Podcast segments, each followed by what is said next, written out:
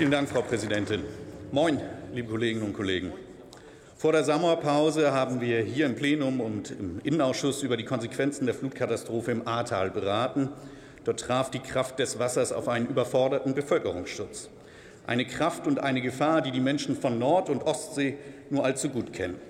Deshalb vermisse ich als Vertreter einer Küstenregion im Bereich Bevölkerungsschutz einen wichtigen Teil, nämlich den Küstenschutz. Deiche, Dämme, Schleusen, aber auch Katastrophenhilfe und Ausrüstung schützen Land und Leute. Küstenschutz ist auch immer Bevölkerungsschutz. Wir wissen, dass aufgrund des weltweiten Temperaturanstiegs die Häufigkeit von Hochwasser stetig steigen wird. In 80 Jahren auf 110 Hochwasser jährlich an unserer Ostküste und an der Westküste auf 30 im Jahr. Unsere Kinder werden mit dieser massiven Bedrohung leben müssen. Der Meeresspiegel an der Ostküste wird um einen halben Meter ansteigen. Wenn wir nicht in Ausrüstung, in Küstenschutz und Bevölkerungsschutz investieren, dann brauchen Sie bald nicht mehr nach Venedig reisen. Städte wie Flensburg, Schleswig, Rendsburg oder auch Kiel tun es dann auch. Ob sie dann noch so sehenswert sind, bezweifle ich sehr.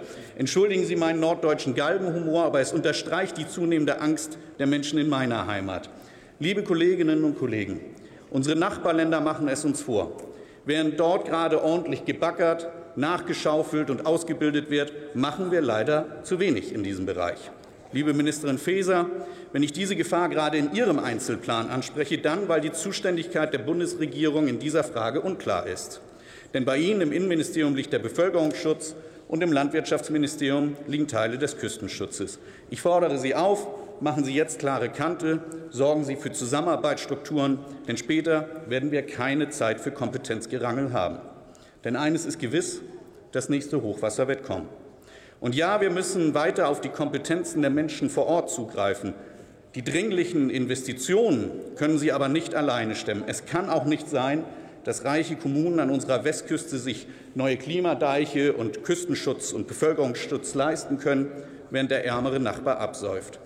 Ich erwarte von der Bundesregierung in Zukunft mehr und ausreichende Investitionen und eine klare Aufgabenverteilung im Bereich Bevölkerungsschutz und Küstenschutz. Die Menschen im Norden setzen auf sie. Vielen Dank.